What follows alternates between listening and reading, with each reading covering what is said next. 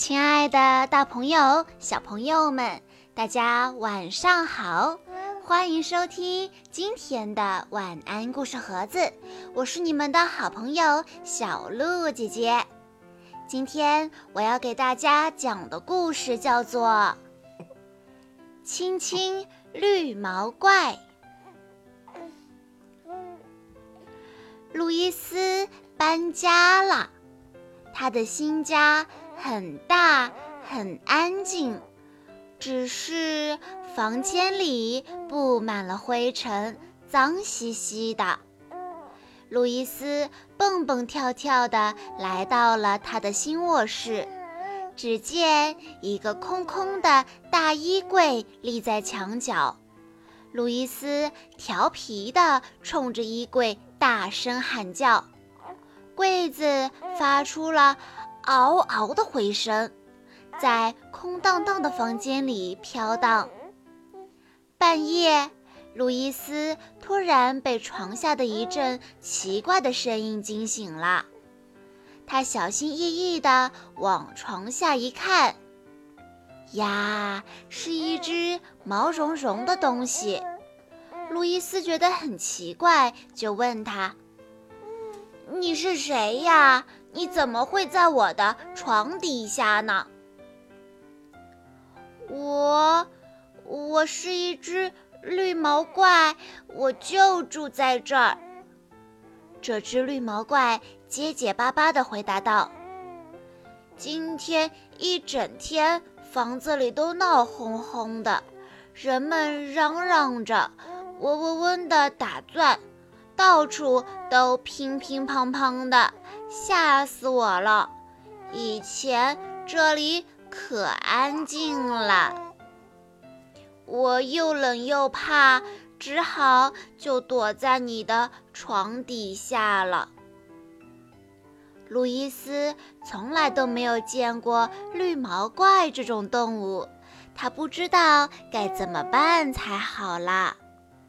路易斯安慰绿毛怪说：“嗯，你你别害怕呀。”绿毛怪嘟囔道：“可是我就是害怕呀。”路易斯说：“但是你是怪兽啊，应该害怕的是我才对吧？”绿毛怪吓得尖叫起来。啊！怪兽在哪儿？我怕。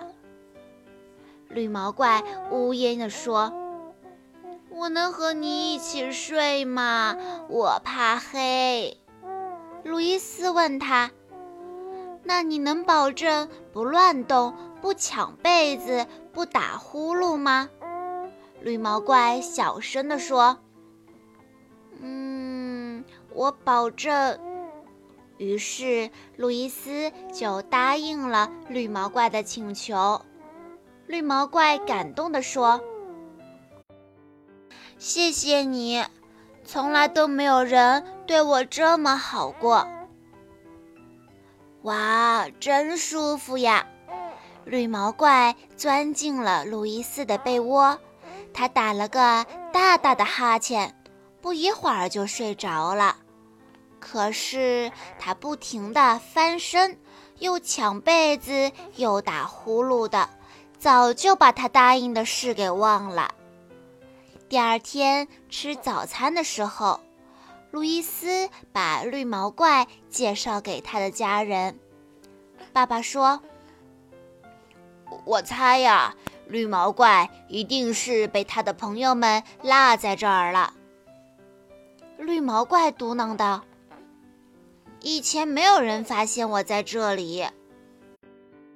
这时候，路易斯说：“我不管绿毛怪是怎么来的，他都是我们的家人了。所以我宣布，从现在开始，他是我的绿毛怪，是我亲爱的绿毛怪。”说着，路易斯握住了绿毛怪的手。早饭以后，妈妈带着路易斯和弟弟去游乐场，这是他们第一次去那玩儿。路易斯决定带着绿毛怪一起去。路易斯催促着：“快点儿，绿毛怪，我们可不能去得太晚了。”到了路口，妈妈不知道接下来该往哪儿走。绿毛怪想了想，把路易斯举到了他的头上。于是，路易斯一下子就看到了游乐场。在路易斯的引导下，他们很快的就到达了游乐场。在游乐场里，大家都盯着绿毛怪看，弄得绿毛怪怪不好意思的。他谁也不认识，也不敢和大家打招呼。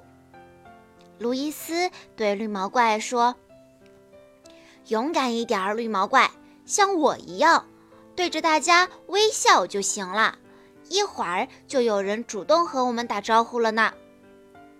于是绿毛怪就学着路易斯的样子，非常有礼貌地对着大家微笑。这时候，小鸭子洛拉走了过来。洛拉指着绿毛怪，好奇地问路易斯：“他是谁呀？”路易斯自豪地说：“他呀，他是我亲爱的朋友。”绿毛怪，洛拉又问：“那它会咬人吗？”路易斯摇了摇头。洛拉请求道：“那我能抱抱它吗？”路易斯和绿毛怪都愉快的点了点头。绿毛怪抱起来可真舒服，洛拉笑着说。我们一起玩跷跷板好吗？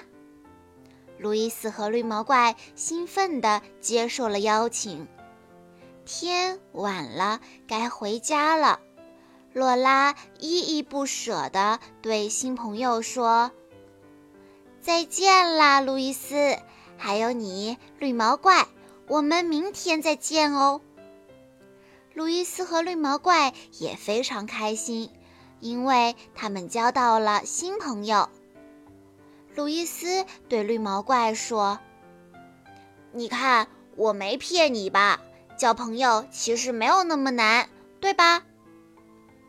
回到家，路易斯惊喜地发现，自己的卧室已经装扮一新了。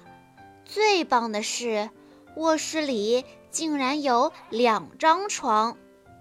爸爸说。嗯，我想那只绿毛怪可能需要一张温暖的床。路易斯立刻纠正说：“不对，不对，那是我亲爱的绿毛怪朋友。”爸爸笑着说：“啊，是啊，如果哪天你的新朋友来，也可以住在这里。”绿毛怪激动的不得了。绿毛怪说：“对对对，如果我们的新朋友洛拉来玩，他就可以睡在新床上。我呢，我就睡在路易斯的床下。其实待在床下也挺好的。”睡觉前，路易斯和绿毛怪玩起了蹦床比赛。你们猜猜看，他们谁赢了呢？小朋友们，今天的这个故事告诉我们，在与别人相处的时候，要接纳和尊重对方的不同与特别。他跟你不一样，也许这就是他的特别之处呢。你跟他不一样，也许这就是你的特别之处。每个人都是特别的，都会有跟别人不一样的地方。只有尊重和接纳别人的特别，才能成为好朋友，才能和平相处。好啦，小朋友们，今天的故事到这里就结束喽。感谢大家的收听，更多好听的故事，欢迎大家关注微信公众账号“晚安故事盒子”。我们明天再见喽，晚安，小朋友们。